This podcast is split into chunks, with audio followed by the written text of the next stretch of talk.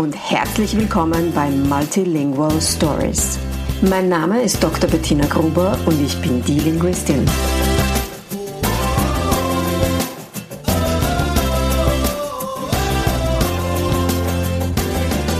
Ich unterstütze voller Begeisterung mehrsprachige Familien mit Herz und Verstand auf ihrem individuellen Weg, damit ihre Kinder alle Familiensprachen erfolgreich und mit Leichtigkeit lernen können.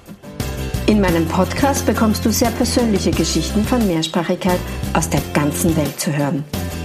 Lehn dich zurück und lass dich inspirieren.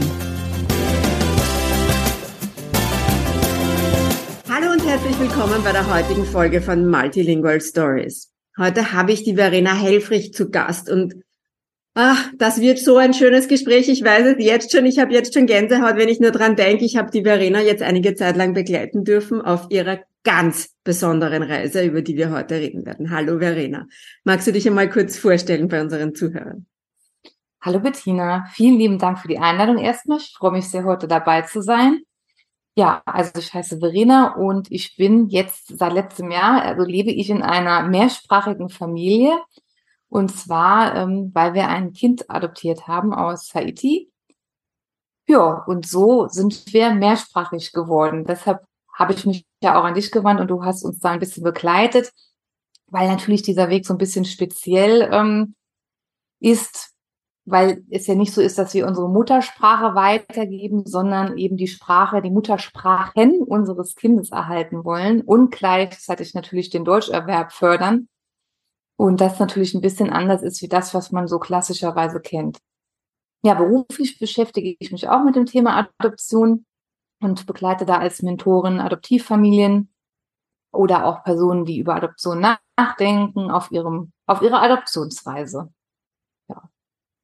Ich finde das ja so fantastisch, was du machst, weil in den meisten Fällen, aber, you know, also korrigier mich, wenn ich falsch liege, aber in den meisten Fällen verlieren die Adoptivkinder ja ihre Ursprungssprachen. Ja, also das ist meine Erfahrung, also bei den internationalen Adoptionen tatsächlich, dass ähm, also ich kenne persönlich kaum jemanden, wo das Kind oder die Kinder noch die Muttersprachen sprechen oder die Sprachen der, des Herkunftslandes. Beziehungsweise wenn, dann ist es etwas, was dann, wenn die Kinder älter werden, dann nochmal mühsam gelernt wird tatsächlich, mhm. mhm. weil es einfach so ist, dass die Kinder ganz schnell das vergessen. Also das sehen wir auch bei unserem Sohn, der jetzt ja seit fünfeinhalb Monaten bei uns wohnt, dass wenn man die Sprache nicht spricht, dann ist es halt einfach auch ganz schnell weg. Aber das kennt man ja auch von sich selber, wenn man eine Sprache lernt, wobei es ja dann nicht die Erstsprache ist, mhm. sondern in der Regel dann die zweite oder dritte Sprache, aber trotzdem ist es auch mit der Muttersprache tatsächlich so. Stimmt, bei Kindern sehr wichtig, dass wir da versuchen, möglichst viel zu tun, dass eine Chance besteht, zumindest auf einem ja. bestimmten Niveau halt die Sprachen zu erhalten. Ja. Ja, also bei Kindern kann das ja, das kommt natürlich auch ein bisschen aufs Alter drauf an, wie schnell es geht, dass die Erstsprache verschwindet. Aber was da auch eine ganz große Rolle spielt, ist, dass diese Kinder ja in eine neue Umgebung kommen, in eine neue Familie kommen und dass diese, dass die, diese Motivation, die neue Umgebungssprache zu lernen, so enorm hoch ist, dass ja, ja. sämtliche Kapazität dorthin fließt und das andere dann einfach beiseite geschoben wird ja, ja. Ähm, und ganz, ganz schnell verschwindet. Was mich jetzt interessiert, ich kenne dich jetzt eine Zeit, Verena, ich weiß, wie du das zu Hause umsetzt und du weißt, dass du meine tiefste Bewunderung hast für das, wie du das machst und wie du das stemmst und umsetzt. Fantastisch. Darüber werden wir ja auch noch ein bisschen genauer sprechen. Was mich jetzt als erstes interessiert, und das habe ich dich noch nie gefragt, ist, woher kommt bei dir dieses hohe Bewusstsein für die, für die Wichtigkeit der Erhaltung einer Erstsprache? Gab es da ein Schlüsselerlebnis für dich? Gab es da irgendetwas, was du irgendwann einmal erlebt hast oder gelesen oder gelernt hast, dass du gesagt hast, na, das muss anders gehen? Also ähm, zum einen natürlich aus meiner Profession heraus und dass ich mich natürlich empathisch auch in meine ähm, Eltern, also meine Eltern, die ich begleite, aber auch natürlich auch in die Kinder vor allen Dingen einfühlen kann. Und da ich ja überwiegend äh, Familien begleite, die international adoptieren, ist natürlich der Sprache auch hin und wieder ein Thema. Und für mich war so diese Vorstellung, also auch meine ganz persönliche Vorstellung, dass ich ähm, dass wir, ich und mein Mann, unser Kind kennenlernen oder dann auch später unser Kind in unseren Haushalt aufnehmen und wir nicht miteinander sprechen können, war für mich echt so eine Horrorvorstellung, wo ich gedacht habe, wie furchtbar muss das, also wenn das für mich schon schwierig ist, dass ich nicht kommunizieren kann, wie schlimm muss das dann für mein Kind sein, wenn es einfach nichts versteht, also wenn ich nichts erklären kann. Ich meine, klar verstehen die Kinder total schnell, nein, stopp und diese Sachen. Das, da muss man gar nicht drüber reden. Aber wie schlimm ist das denn, wenn ich immer nur verstehe Nein oder Ja, aber keine Begründung, keine Erklärung, nichts nachfragen kann, über nichts Emotionales sprechen kann?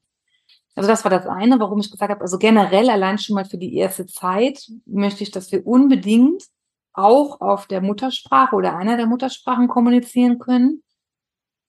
Und dann ähm, natürlich auch, ja, das gehört für mich zu den Identitätsentwicklung mit dazu. Und ich weiß halt einfach von vielen Erwachsenen Adoptierten, also es gab kein spezielles Schlüsselerlebnis, aber ich kenne viele Erwachsene Adoptierte auch, auch international Adoptierte und weiß, dass für viele einfach ein Thema, natürlich Kommunikation ein Thema ist. Und wenn man dann seine Muttersprache verliert und später einfach Kontakt zum Herkunftsland aufnehmen möchte oder auch zur ähm, biologischen Familie, dann ist das natürlich ohne Sprache, ohne eine gemeinsame Sprache super schwierig. Und das war uns halt und ist uns halt total wichtig, dass dieser Zugang nicht versperrt wird, dass unser Sohn einfach alle Möglichkeiten hat und ausschöpfen kann, wenn er das dann halt eben später möchte. Das mhm. muss er ja dann selber entscheiden, aber dass diese Möglichkeit da ist.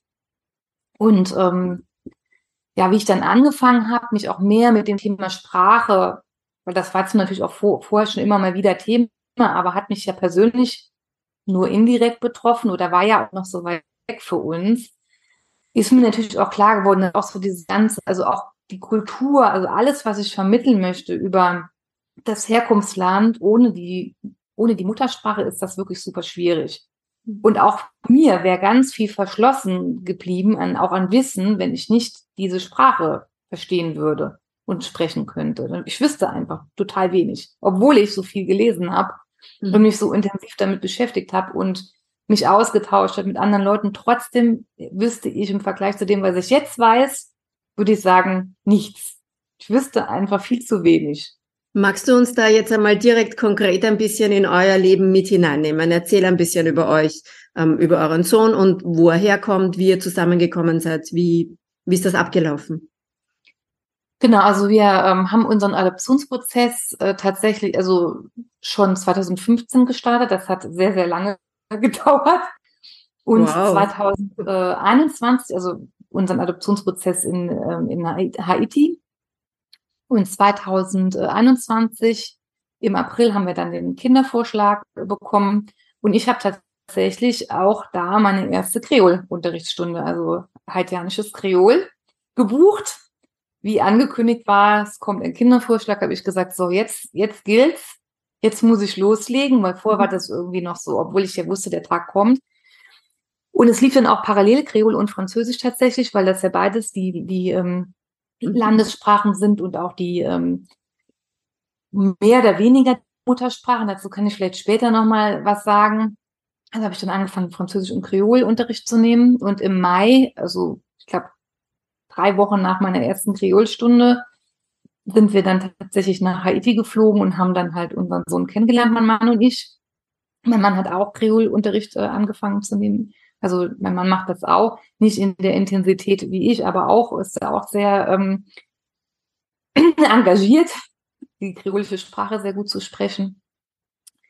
Ja, und also da konnte ich ja noch nicht so viel Kreol. Da war das dann mehr, dass ich mein Französisch genutzt habe, weil das ein bisschen besser war zu der Zeit. Ähm, und ein bisschen Kreol und habe aber auch da schon gemerkt, selbst das bisschen an Kreol, was ich konnte, was das für einen riesen Einfluss gemacht hat. In der Art und Weise, wie wir ja mit unserem Sohn umgehen konnten oder auch mit den anderen Menschen und Kindern, die wir halt dort kennengelernt haben. Also selbst das niedrige Niveau Kreol, was ich da ja erst konnte, ich glaube, ich hatte neun oder zehn Stunden dann genommen. Also ich habe dann richtig Tabula Rasa. Hast du Gas gegeben. Wir fliegen, habe ich wirklich versucht, alles zu buchen, was ging. Also Einzelunterricht äh, nehme ich immer online und mein Kreollehrer wohnt auch in Port-au-Prince, also in der Hauptstadt von Haiti. Genau. Und ist auch bis heute mein Kreollehrer und mittlerweile auch ein guter Freund geworden.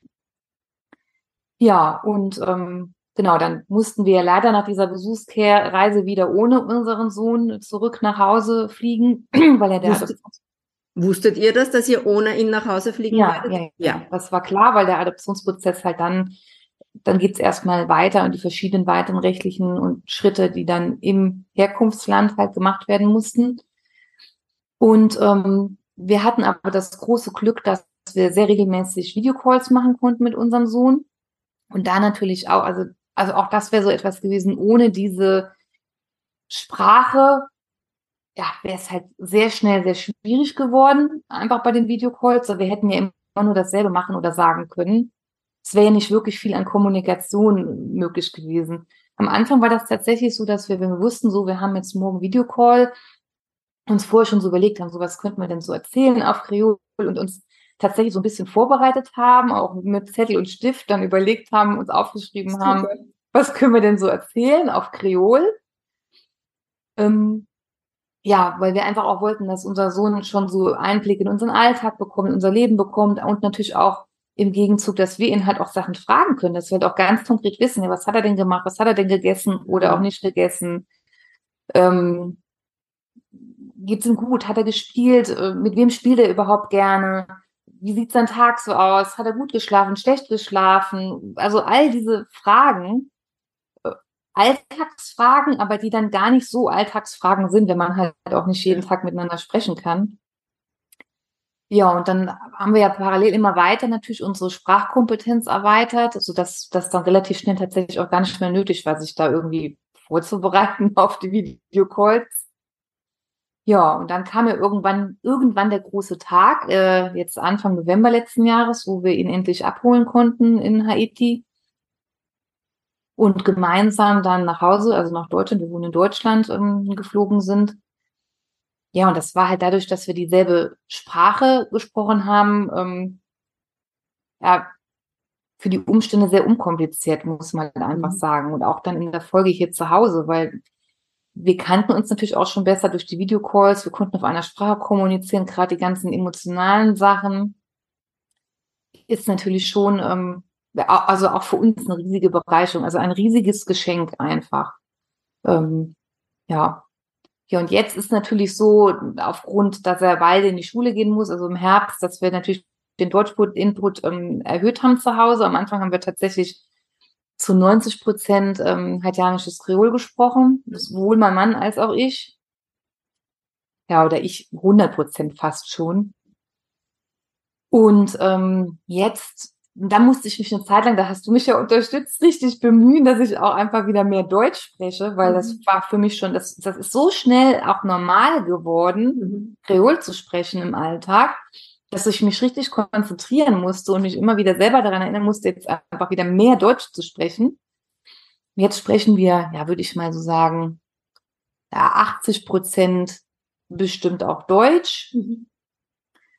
Und, und äh, ja, das Ziel ist natürlich dann, wenn die Schule angefangen ist, seine Deutschkompetenz besser ist, dass wir dann wieder switchen und ich dann irgendwann wieder einsteige mit 80, 90 Prozent Kreol. Mhm weil wir da einfach merken, dass es so schnell geht, dass es halt ja. äh, nicht gut erhalten bleibt. Und dazu kommt ja auch, das darf man auch nicht vergessen, das merken wir auch sehr deutlich, das merke ich sehr deutlich. Ähm, unser Sohn, wir haben ja ein relativ in Anführungsstrichen altes Kind adoptiert, also eher untypisch für Adoptionen, auch bei internationalen Adoptionen jetzt nicht so typisch. Also unser Sohn war fast sieben, wie er zu uns gekommen ist.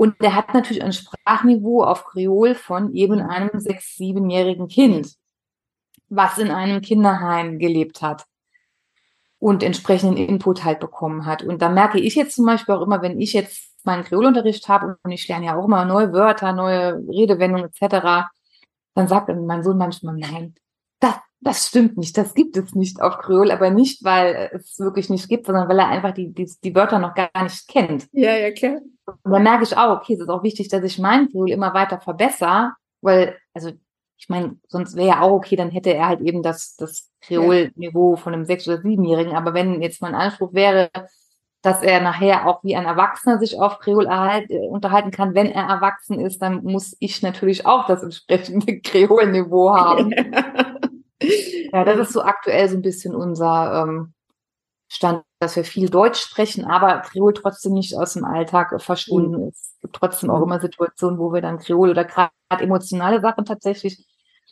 auch, ähm, ja, aber nicht nur von seiner Seite, sondern das ist halt, da habe ich auch manchmal das Gefühl, dass ich auch, ähm, obwohl das nicht meine Muttersprache ist, aber weil das von Anfang an so in unsere emotionale Sprache war, dass ich auch manchmal dann mich tatsächlich besser sogar ausdrücken kann auf Kreol wie, wie auf Deutsch in manchen Situationen. Was total verrückt natürlich ist, weil Deutsch ich mein ganzes Leben lang spreche.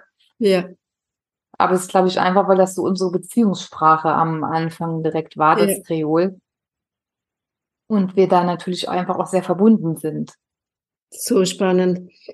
Bereitest du dich auf deine Kreolstunden vor oder hast du dich auf die vorbereitet, indem du dir auch, also kommst du da auch hin mit, dieses Thema möchte ich gern besprechen können oder da stehe ich an oder ähm, plaudert ihr mittlerweile vorwiegend? Also mittlerweile ist es überwiegend, dass wir sprechen, aber wenn jetzt zum Beispiel die Woche über irgendwas ist, wo ich dann so merke, oh, da wüsste ich gar nicht, wie ich das jetzt auf Kreol erklären könnte oder mir unsicher bin, ob ich ein Wort richtig benutze, dann schreibe ich mir das manchmal auf, damit ich das einfach nochmal besprechen kann. Mhm. Oder wenn ich irgendwas zum Beispiel unserem Sohn erklärt habe und äh, unser Sohn äh, entweder nicht äh, mir zu verstehen gegeben hat, nee, er versteht das nicht oder er will das nicht verstehen oder wie auch immer, dann frage ich auch manchmal dann tatsächlich mein Klient, sag mal, kann ich das so und so sagen? Ist das verständlich oder wie könnte ich das denn stattdessen vielleicht auch erklären? Aber ähm, meistens ist es tatsächlich mittlerweile so, dass wir uns eher so unterhalten, auch viele kulturelle Themen, ne? also aus dem Jahresverlauf natürlich immer. Mhm. Ähm, je nachdem, was halt auch gerade so für, für Feste sind, für Feiertage sind, ähm, ist es viel auch tatsächlich so dieser kulturelle Austausch, da einfach das nach wie vor immer noch ich so viele Sachen gibt, die ich einfach auch nicht weiß, ja, die ich halt lernen kann. Wir sprechen, wie ich natürlich auch über die deutsche Kultur, er spricht über die haitianische Kultur. Ja, ist dann viel so ein Austausch. Und unser Sohn äh, spricht auch regelmäßig, äh, zumindest mal kurz, dann äh, mit meinem Kreollehrer. Mein Mann hat ja auch Kreolunterricht, das ist ein anderer Kreollehrer, also wir haben zwei verschiedene. Ah, cool.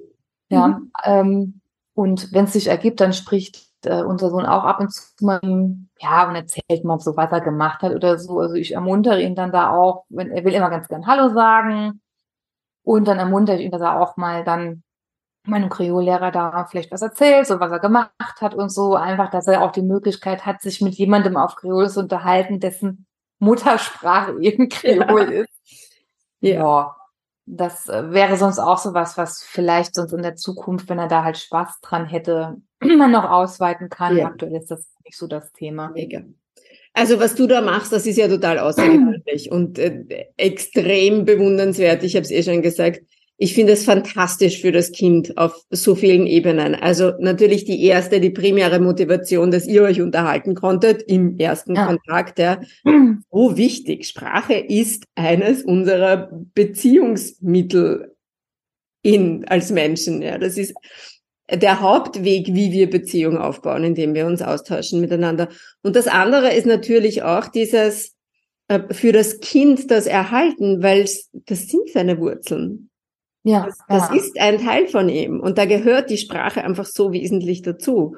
Und das fehlt mit Sicherheit. Ich, meine, ich, ich kenne Menschen, ich kenne keine adoptierten Menschen, die äh, eine Sprache nicht mitbekommen haben, aber ich kenne Menschen, die eine Sprache zu Hause einfach nicht mitbekommen haben, weil es der Papa oder die Mama einfach nicht weitergegeben hat, sondern nur ja. die Umgebungssprache gesprochen hat mit denen.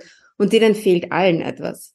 Und das manche von denen. Mit der Identität zu tun. Es ist halt total. ein wichtiger Bestandteil und ähm, deshalb war uns das einfach auch so extrem wichtig oder ist uns halt einfach so wichtig. Und ich meine, wir wissen ja auch, wir können ja auch nicht in die Zukunft gucken. Natürlich kann das sein, dass vielleicht kommt ja irgendwann ein Tag und unser Sohn möchte gar nicht mehr Kreol sprechen, aber wir haben die Sprache auch so lieb gewonnen, mein Mann und ich, dass wir dann halt Kreol miteinander ja. sprechen.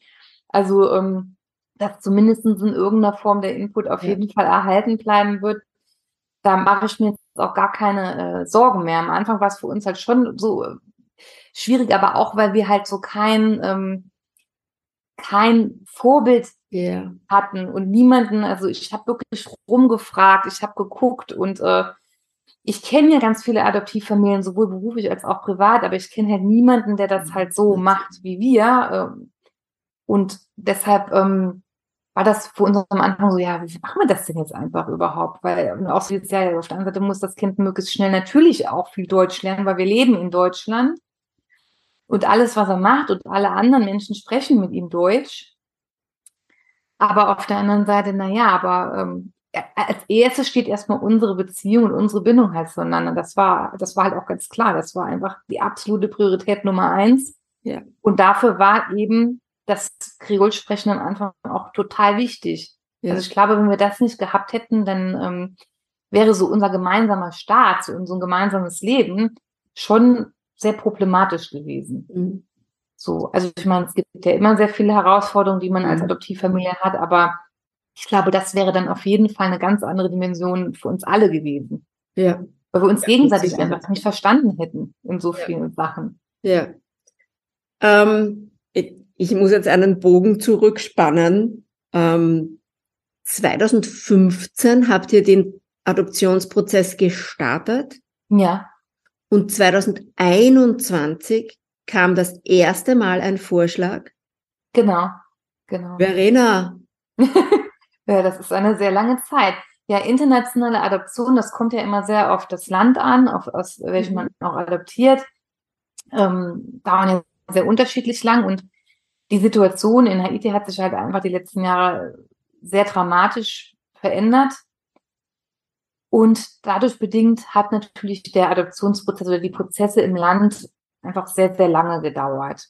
Ja, also ähm, ursprünglich, wie wir angefangen haben mit unserem Adoptionsprozess, gingen wir davon aus, dass wir bis zum Kindervorschlag, also es ist ja nicht so, dass man sich ein Kind aussucht, wenn man adoptiert, egal ob man jetzt in Deutschland adoptiert, das stellen sich ja manche Leute tatsächlich so vor, schockierenderweise, aber das ist völlig egal, wo man adoptiert. Also man sucht sich ja kein Kind aus, sondern wir haben in einem Land adoptiert nach dem Hagener Adoptionsabkommen. Das heißt, äh, ähm, dass natürlich die Prozesse ähnlich sind, wie wenn wir in Deutschland adoptiert hätten und wir also für das Kind die passenden Eltern gesucht wurden und nicht für uns ein Kind. Ne, das ist schon mal ganz wichtig. Ja, und ursprünglich ging man halt davon aus, dass das so drei Jahre bis zum Kindervorschlag, zwei bis drei Jahre zum Kindervorschlag dauern würde. Ja, hat dann halt ein bisschen länger gedauert.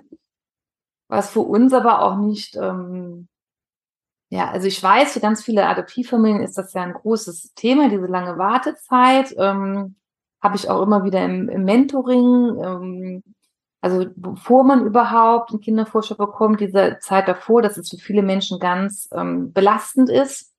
Für uns war das aber tatsächlich nicht so. Ähm, ja, wir haben, wir sind beide selbstständig, wir gehen beide sehr in unserer Arbeit auf, wir sind viel beschäftigt und aktiv und klar war das immer mal so ein Thema, naja, wann, wann wird sich das wohl ergeben? Aber es war jetzt nicht so, dass das in irgendeiner Form uns belastet hätte. Also belastet hat uns die lange Trennung, ja. weil zwischen dem ähm, Kennenlernen und der Abholung hatten wir, glaube ich, äh, das muss ich noch mal gerade überlegen, 17, 18 Monate, 18 wow. Monate. Und das ist normalerweise halt nicht so lange. Also normalerweise ist das wesentlich kürzer. Aber ähm, auch das eben aufgrund der Situation vor Ort und der Tatsache, dass die Leute dann halt nicht oder sehr unregelmäßig arbeiten könnten und dann ähm, ja der gesamten Lebenssituation der Bevölkerung hat es halt einfach sehr viel länger gedauert und das war natürlich sehr belastend, weil wir uns halt schon jeden Tag natürlich äh, gefragt haben, ob unser Kind das halt überlebt. Ja, ja klar. Mhm. Und ähm, ja, und das ist aber ja nicht in jedem internationalen Adoptionsprozess so, das wäre ja je nach Land. Also wenn ich jetzt, wenn wir jetzt aus Thailand zum Beispiel adoptiert hätten, dann hätten wir jetzt nicht also hätten wir uns wahrscheinlich auch Gedanken gemacht, wie geht es dem Kind, aber es wäre nicht so prekär gewesen wie jetzt, also nicht so extrem prekär wie jetzt ist eben die Situation in. Weil es nicht so gefährlich gewesen wäre, die Situation. Ja, ja genau. Ähm, was hat kann ja. Was hat dazu geführt, dass ihr euch für Haiti entschieden habt? das war eigentlich ein bisschen längerer Prozess. Also von Anfang an war es eigentlich klar, also mir war schon sehr früh in meinem Leben klar generell, dass ich adoptieren möchte, also mit 16 habe ich tatsächlich schon ähm, so für mich entschieden, dass, das, dass ich das gerne mal machen möchte. Und wie mein Mann und ich zusammengekommen sind, äh, war das auch tatsächlich direkt, dass ich das klargestellt habe, dass äh, ich sehr gerne später dann mal ein Kind adoptieren würde. Und wie wir dann angefangen haben, uns so ein bisschen intensiver damit zu beschäftigen, also es war halt klar, nicht Deutschland, nicht weil wir jetzt kein deutsches Kind hätten haben wollen, sondern ähm, die Kinder, die in Deutschland zur Adoption freigegeben werden, die finden halt auch einfach Eltern. Also es gibt halt sehr viele Bewerber für wenige Kinder. Somit kann für ein Kind wirklich die bestpassendste Familie ausgesucht werden. Also es bleibt kein Kind übrig, das keine Eltern findet. Und deshalb haben wir gesagt, na ja, dann uns ist uns ist ja im Endeffekt egal in Anführungsstrichen, wo auf dieser Welt unser Kind gerade lebt wir sind bereit, Eltern zu werden und ähm, ja, warum sollen wir nicht für ein Kind Eltern sein, was vielleicht ansonsten keine Eltern finden kann oder ja, so war eher so der Gedankengang, so in die Richtung.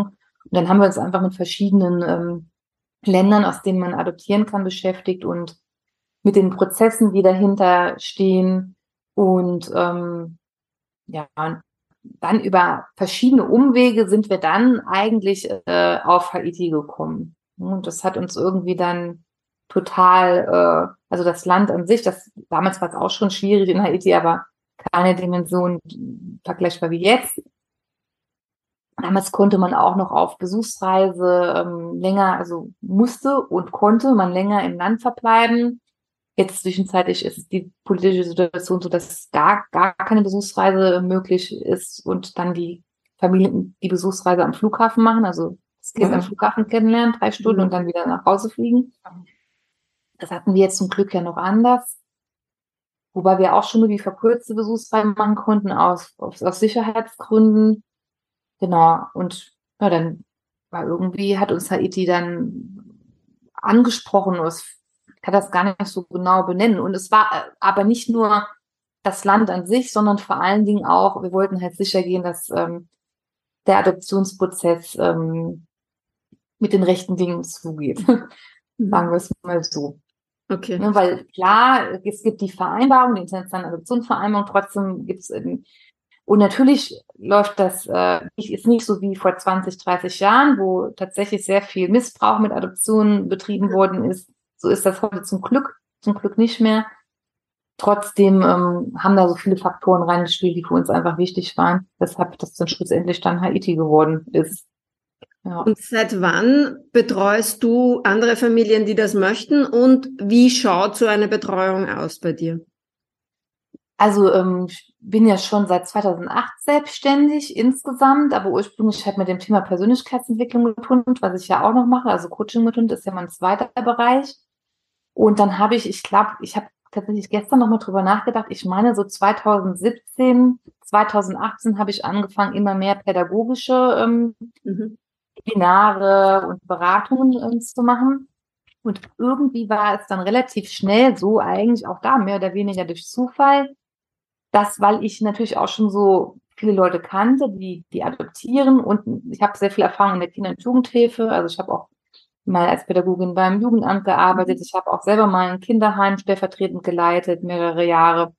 Also habe viele Erfahrungen auch mit Pflegekindern, also auch mit Kindern, die nicht bei ihrer leiblichen Familie aufwachsen können. Und dadurch bedingt war es dann irgendwie so, dass viele Familien zu mir kamen, die entweder schon, also in der Regel adoptiert hatten, manche auch schon Jahre her und einfach Herausforderungen mit ihren Kindern hatten bezüglich Identität, Alltagsprobleme, Traumata, Bindungsstörungen etc. Und so ist das dann irgendwie gekommen, dass es dann nur noch Adoptivfamilien waren, fast nur noch. Also ich, ich betreue auch andere Familien, aber es ist wirklich zu 95 Prozent sind Adoptivfamilien. Und die Betreuung sieht ganz unterschiedlich aus. Ähm, es gibt Leute, die wenden sich an mich wenn sie noch so an diesem, an dieser Fragestellung für sich persönlich sind, ist überhaupt eine Adoption für mich das Richtige? Oder worauf muss und kann ich mich denn überhaupt einstellen, wenn ich adoptiere? Jetzt völlig unabhängig von der Frage, adoptiere ich international oder national? Oder die schon auf dem Weg sind, die schon anerkannte Bewerber sind und jetzt eben auf den Kindervorschlag warten, die sagen, oh, ähm, ich bin mir bei vielen Sachen noch unsicher oder habe bei mir selber festgestellt, dass, ne, weil natürlich, also ich meine generell, wenn man Kinder bekommt, ob jetzt leibliche oder nicht leibliche, ähm, kommen ja viele eigene Lebensthemen dann nochmal so ja. ins Rollen. Bei einer Adoption vielleicht dann nochmal so ein bisschen anders.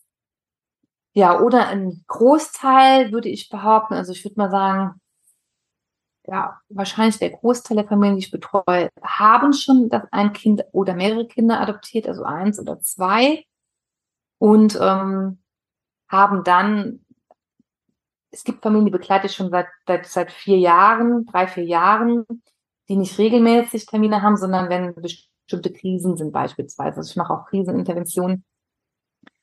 Es gibt andere Familien, da ist es dann dass dann über einen Zeitraum von, was weiß ich, zwei Monaten die mehrere Mentoringstunden nehmen, um an einem speziellen Thema zu arbeiten. Klassischerweise sind das häufig solche Sachen wie Umgang mit der Herkunftsgeschichte, ja. Identitätsentwicklung und natürlich Trauma, psychische Probleme und Herausforderungen des Kindes, Schule, also generell institutionelle Bildung, Schule und auch Kindergarten, dann bei internationalen Adoptionen, Umgang mit Rassismus ist natürlich auch ein großes Thema. Äh, das Umfeld, generell, ähm, ja, die, die Herausforderungen, die eine Adoptivfamilie so im Alltag hat, verschiedene Herausforderungen. Ja. Jetzt muss ich sehr vielseitig. Drängt sich mir noch eine andere Frage auf, die es jetzt, glaube ich, zum Schluss sehr gut passt. Was ist dein Antrieb, Verena? Was ist dein Warum, deine Motivation für all das? Wo kommt das her? Ah, ich liebe ähm, mit Menschen zu arbeiten tatsächlich. Also ich liebe mit Menschen zu arbeiten und auch mit Hunden. Ich mache ja beides. Und äh, für mich ist halt so total wichtig, dass jeder ähm, individuell gesehen wird. Mhm. Und meine Erfahrung ist eben auch in der ähm, Beratung, gerade auch von diesen Familien, dass vieles eben nicht gesehen wird, dass vieles halt äh, in Schubladen gepackt wird, dass vieles ähm, unter den Tisch gekehrt wird oder ignoriert wird, was später dann natürlich verheerende Folgen hat. Also ich hatte ja schon eben gesagt, ich habe auch, ich kenne auch viele Erwachsene Adoptierte und ähm, eine Adoption ist halt ein lebenslanger Prozess. Das hört halt nicht damit auf, dass die Adoption rechtlich abgeschlossen ist, sondern das ist ein lebenslanger Prozess. Und das ist tatsächlich was, was viele Familien unterschätzen, wie intensiv dieser Prozess mhm. ist und was das für das Leben bedeutet. Und ähm, ja, ich verstehe mich selber da auch so ein bisschen als ja, nicht Vermittlerin, sondern als Augenöffnerin, Perspektivwechslerin und Unterstützerin, da einfach mehr Verständnis für alle Seiten auch einfach zu haben und auch so ein bisschen so diese Ängste zu nehmen, weil stecken natürlich super viele Ängste dahinter, also gerade bei allem, was mit Identitätsentwicklung zu tun hat. Ja, und gerade wenn es halt um die Sprache geht, ähm, ist es halt auch einfach so, dass mir das so eine Herzensangelegenheit auch geworden ist, bei den, den Familien ähm, ja diese Perspektive auch zu eröffnen und, und ähm, ja, zu verdeutlichen, wie wichtig halt Sprache für Kommunikation. Also ich meine, eigentlich ist es ja allen klar, Sprache ist für Kommunikation. Also die verbale Sprache ist natürlich neben der Körpersprache total wichtig. Das ist ja jedem klar. Und trotzdem diese Kluft zwischen, naja, wie ist das denn bei internationalen Adoptionen? Weil faktisch ist es ja einfach so, dass es in den meisten Fällen nicht gelebt wird. Mhm. Und ich habe jetzt da auch gar nicht, dass ich sage so, ich wünsche mir jetzt, dass jede Adoptivfamilie das so macht wie wir. Ich sehe uns da jetzt ja nicht als Vorbild für alle, sondern eher so dieses äh, mehr den Blick darauf zu haben, vor allen Dingen auch für den Anfang. Ne, wir reden da einfach über Kinder, die einfach auch eine Vergangenheit schon mit sich bringen und vieles erlebt haben, auch im Hinblick auf Bindung, ähm, Bindungsaufbau und diese ganze Anbahnungszeit, ähm, die Sprache zumindest in einem gewissen Niveau zu, zu sprechen. Und im Idealfall natürlich schon zu schauen, wie kann ich das vielleicht machen, dass zumindest ein bisschen in meinem Alltag äh, so das, was ich halt eben kann. Ich meine, das ist mir ja auch vollkommen klar, dass das vielleicht nicht jeder so machen kann, wie wir das machen. Oder ähm, ja, es irgendwelche Gründe vielleicht dafür gibt, die, die es den Leuten sehr schwer machen. Wobei ich auf der anderen Seite sagen muss, ja, also diese Gespräche kenne ich ja auch, auch privat mit vielen Adoptiveltern, die dann sagen, ja, aber ich habe ja keine Zeit dafür oder ich bin sprachlich nicht besonders begabt. Also das sind so Sprüche, die höre ich regelmäßig wo ich sagen muss, ja, also bevor unser Sohn zu uns kam, haben sowohl mein Mann als auch ich jede Woche mindestens 60 bis 70 Stunden gearbeitet und trotzdem habe ich es sehr gut hinbekommen, den Unterricht zu nehmen, weil es mir einfach super wichtig gewesen ist. Also wenn man das wirklich möchte, dann geht das. Und klar lernt vielleicht jeder unterschiedlich schnell, aber es geht ja auch nicht darum, der Anspruch für mich ist jetzt ja auch nicht, dass ich perfekt äh, Kreol sprechen muss. Ich möchte mich halt unterhalten können. Und äh, wenn das nicht perfekt ist, ist ja nicht schlimm. Hauptsache, man kann mich gut verstehen. Und ähm, ja, und dann, das ist vielleicht, das kann ich vielleicht auch noch kurz an dem Beispiel äh, noch sagen, das wollte ich ja eben noch sagen, der Unterschied zwischen Kreol und Französisch, weil das ist auch eine Sp äh, Frage, die ganz oft kommt bei uns, also in unserem Fall. Ja, warum macht ihr das denn überhaupt? Warum macht ihr das denn nicht mit Französisch? Also wir versuchen auch Französisch zu halten, aber auf einem wesentlich mehr Basic-Niveau wie jetzt Kreol. Also Französisch spielt in unserem Familienalltag auch eine Rolle, aber eher untergeordnet. Und oft kommt dann die Frage, ja, aber warum denn nicht Französisch? Warum denn Kreol? Weil dann ist immer die Aussage mit Französisch hätte euer Kind doch mehr Chancen ah. nachher auf dem Berufsmarkt etc. Ähm, ja, aber das ist, glaube ich, dann so die Sichtweise. Ich meine, das ist ja auch das, was du immer sagst. Es ist generell so, wenn man mehrsprachig ist und das ist vollkommen egal, was für eine Sprache das ist und ob und wie viel die einem vielleicht später irgendwann bringen kann. Eine Sprache bringt einem immer etwas. Ja. Eine Sprache eröffnet völlig neue Horizonte und, und und Sichtweise und Einblicke. Deshalb ja. ist jede Sprache gut, so wie sie ja. ist. Und was ja, das ist ja auch wieder so ein spannendes Beispiel. Ich, ich höre das ja auch ständig natürlich. Ja. Ähm, und meine Gegenfrage ist dann immer, hast du ein bisschen Ahnung von Marketing? Hast du schon einmal von Nischenmarketing gehört? Hast du schon einmal davon gehört, dass man sich eine Nische suchen soll, ähm, damit man, damit man, ähm, damit man genau die Leute erwischt, die man haben möchte? Stell dir vor, du bewirbst dich auf einen Job, ja?